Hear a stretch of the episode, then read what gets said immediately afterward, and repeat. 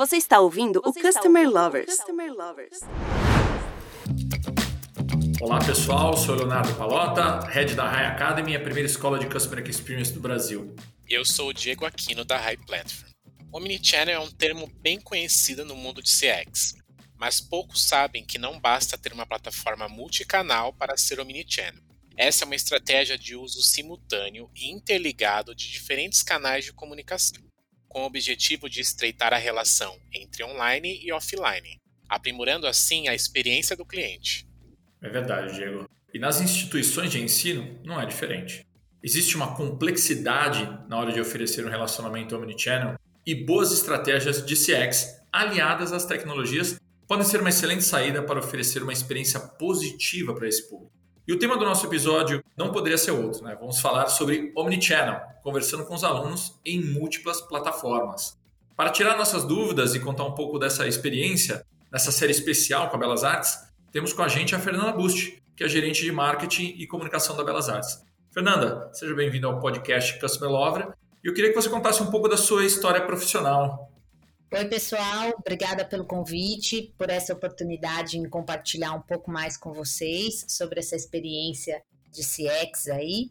Eu vou contar um pouquinho sobre a minha trajetória. Eu já estou há um pouco mais de duas décadas nesse segmento de instituição de ensino. Sou apaixonada por essa área de educação porque a gente está sempre em contato com o jovem, com o novo, na crista da onda. Então, é, é um trabalho bem desafiador. E com isso, a gente tem que estar tá antenado nas comunicações mais jovens possíveis a todo instante, porque senão a gente não consegue chegar até eles, que são os alunos, nossos clientes. Fernanda, na sua opinião, qual a importância de oferecer múltiplas opções de contato para o cliente e como engajar essas pessoas para que elas utilizem todas as plataformas e não uma única específica? Bom, a gente, como nosso público é um público jovem que está em todos os lugares ao mesmo tempo, porque eles são aí essa geração Z, geração Millennials, eles estão com o celular, eles estão com o computador ligado, eles estão na TV, eles estão em streaming a gente precisa se fazer presente em todos esses canais para que ele sinta-se à vontade nessa comunicação com a gente. Apesar de sermos uma instituição de ensino de quase 100 anos aí, a Belas Artes sempre foi muito inovadora, tecnológica. Então, a gente precisa estabelecer com eles uma proximidade que não é, principalmente agora, depois desse momento de pandemia, não é só o presencial. Essa questão do aluno ir à secretaria é uma coisa do passado, não existe mais, né? Resolver os problemas.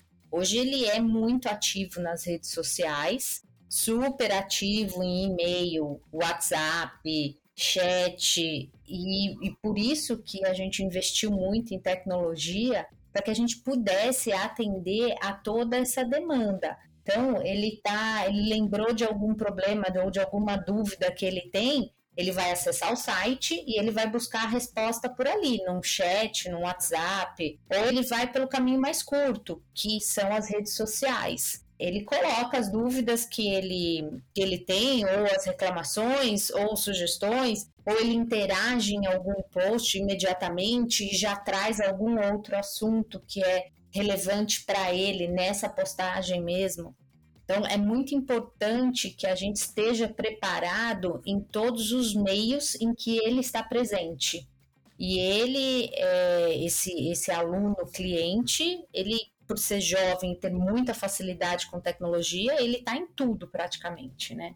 E Fernanda, hoje, qual o principal desafio que vocês enfrentam para se comunicar com os alunos e quais estratégias vocês utilizam para lidar com eles?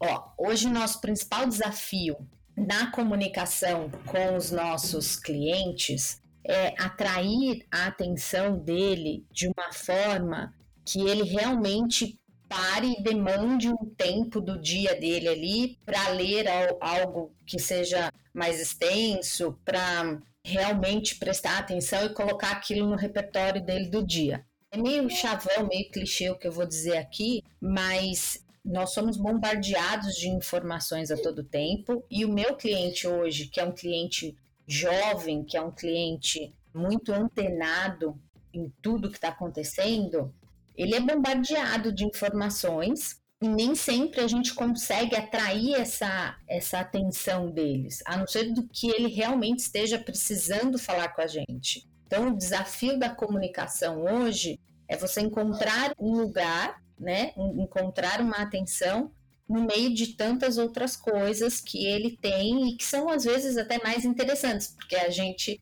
leva assuntos que são leves, gostosos, mas também a gente leva assuntos que são mais complexos, assuntos que sejam mais, que tenham mais regras, que ele tenha que cumprir calendário, que tenha que fazer essas coisas mais burocráticas. Então, acho que o desafio da comunicação é esse: atrair a atenção e fazer com que ele tenha essa bagagem de repertório que é burocrática, muitas vezes a gente lida com assuntos mais burocráticos, mas de uma forma prazerosa, de uma forma leve, né? Uma coisa que não seja aqueles textos ou aquelas orientações, tipo orientações que tenham, a gente fala orientações de, de regras da BNT, né? Você tem que deixar aquilo muito prazeroso para ele, tem que deixar aquilo muito leve.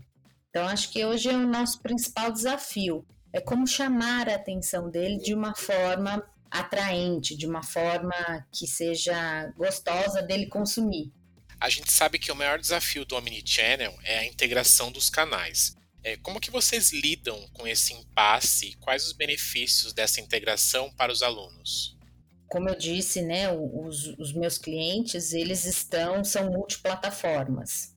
Então, eles consomem informação por vários canais. E a integração deles é saber o que entregar em cada canal, em cada plataforma.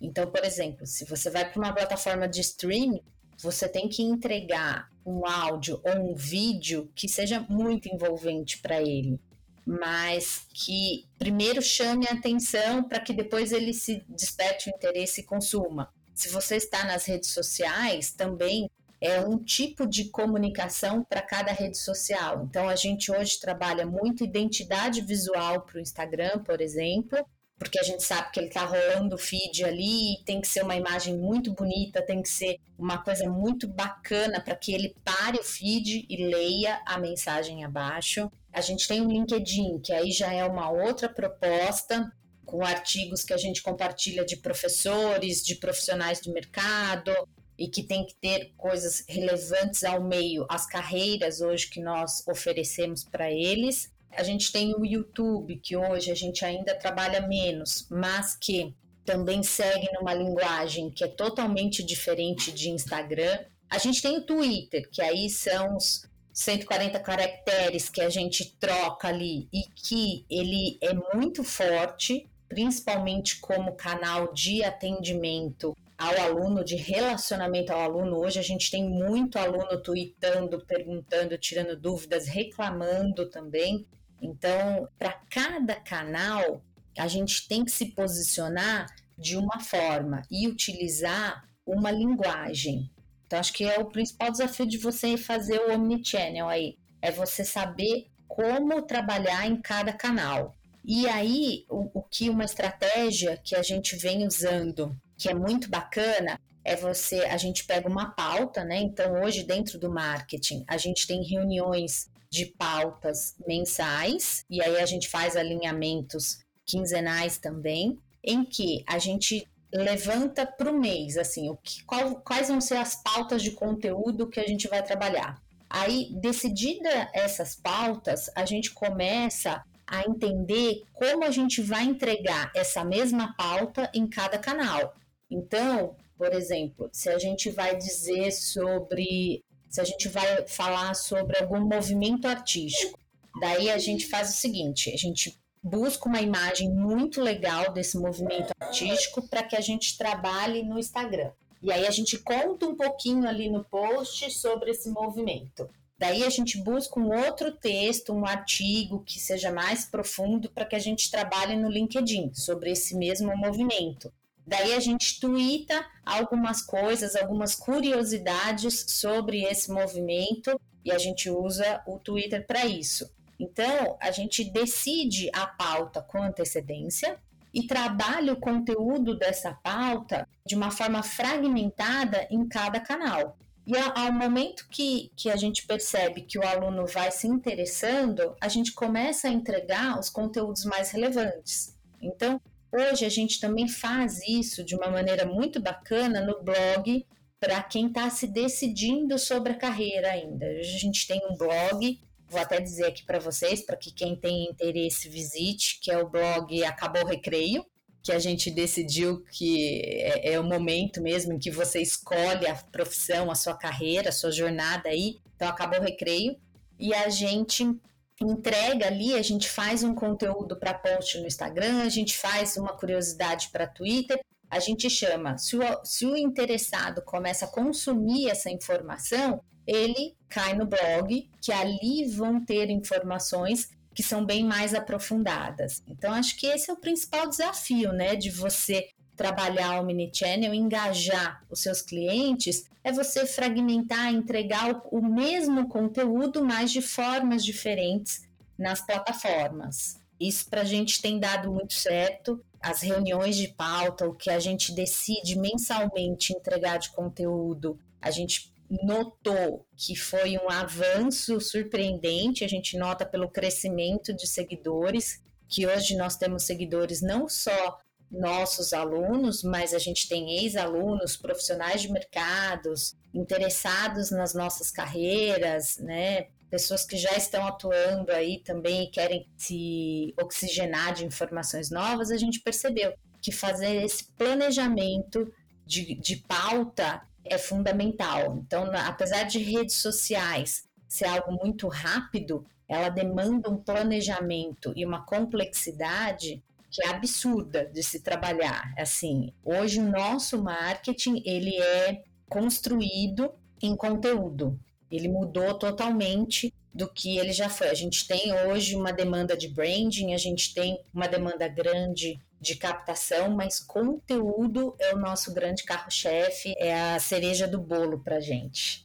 Bom, primeiro adorei o nome do blog, sensacional pelo contexto dele. E mantendo essa temática, relacionamento com o cliente via redes sociais ainda é um tabu para certas empresas, né? Ainda mais falando de alunos, não dá para fugir desse assunto. Quais os principais pilares de comunicação da Belas Artes com os alunos via redes sociais? E como tem sido essa experiência de comunicação?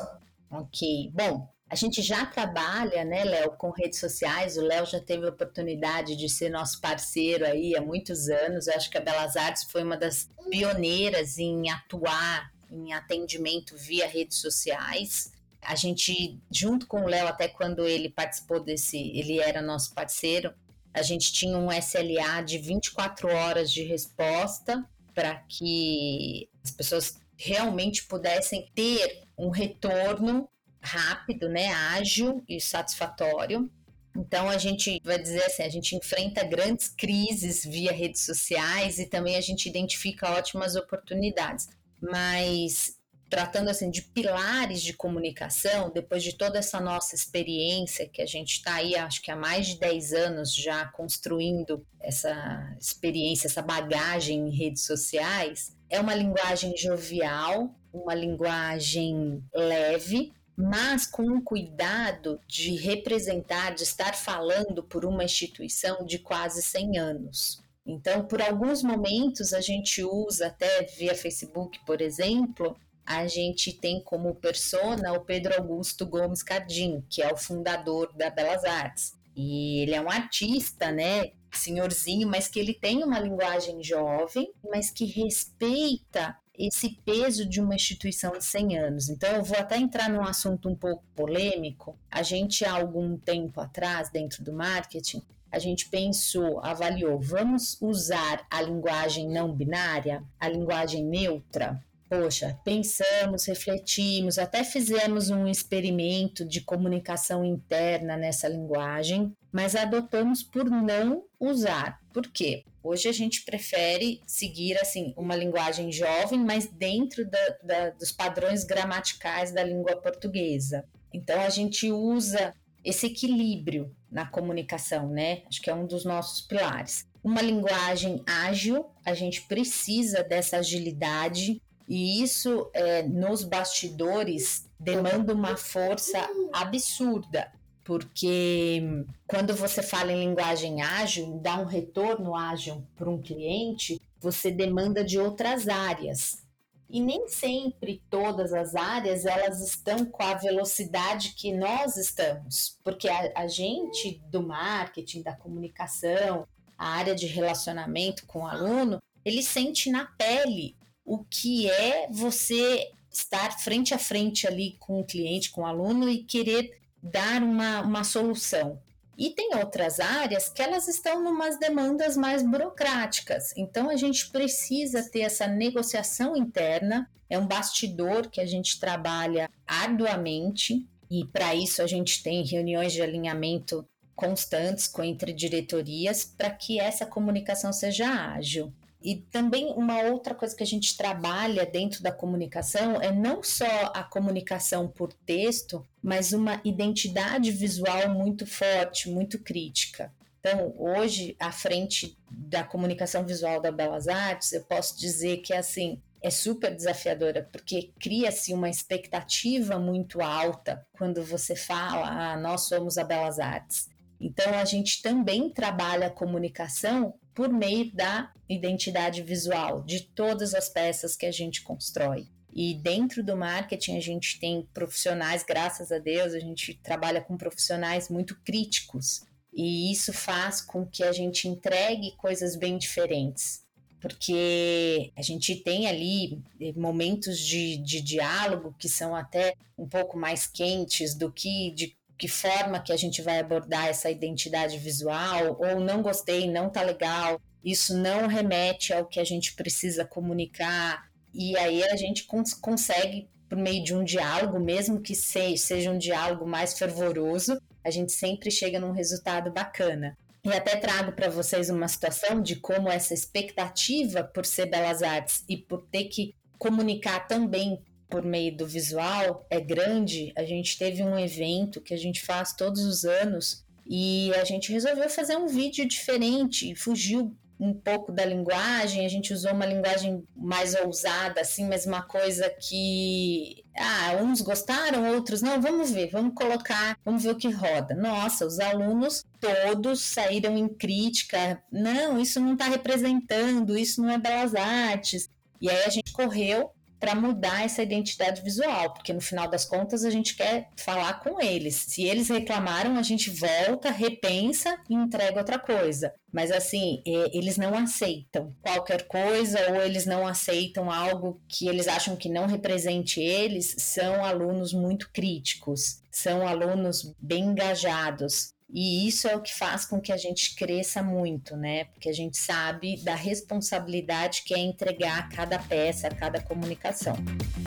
Fernanda, hoje o relacionamento com o aluno é gerido pelo marketing, né? Como que a Belas Artes utiliza essas informações captadas no momento do atendimento para melhorar a jornada desse aluno? Tá, então vamos lá. Hoje eu vou só fazer uma, uma correção aí. O relacionamento com o aluno ele é gerido hoje por uma mesma diretoria, o que para a gente foi um ganho enorme. Então hoje a gente tem um diretor de marketing e novos negócios que faz a gestão da área de relacionamento com o aluno, do marketing, da área de captação e área de novos negócios. Então ele consegue alinhar as estratégias em todas essas frentes. O relacionamento com o aluno é gerido pela central de relacionamento. A gente tem uma, uma outra gerente que é responsável por essa área. Dentro dessa área tem uma profissional e uma parte da equipe também que controla só novos alunos, que é muito bacana.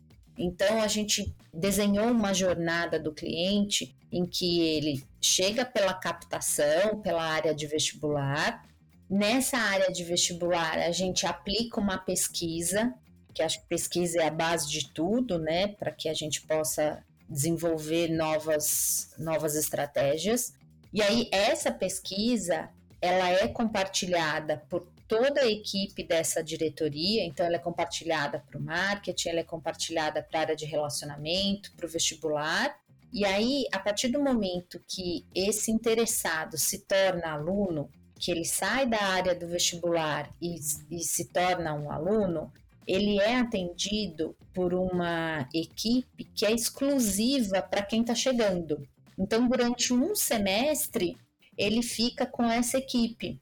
Por quê? Ele ainda não conhece, né? Ele vem de um ensino médio em que as escolas têm outras formas de se comunicar, em que ele tinha outras demandas e agora ele chega na vida universitária em que ele é cobrado por uma autonomia que talvez ele ainda não tenha. Então tem uma equipe que presta esse suporte no primeiro semestre. Então é um canal diferente, um canal de e-mail diferente. Quando ele é atendido por chat ou por WhatsApp, ele é identificado como um aluno ingressante, ele é direcionado por essa equipe porque é uma equipe que consegue dedicar uma atenção para ele muito mais exclusiva. Da onde ele consegue as informações, quais são os canais, se ele tem dúvida quanto ao curso, para onde ele deve ser direcionado. O que um aluno de segundo até o segundo semestre em diante, ele já sabe mais o caminho das pedras, né? E esse aluno que está chegando ainda não.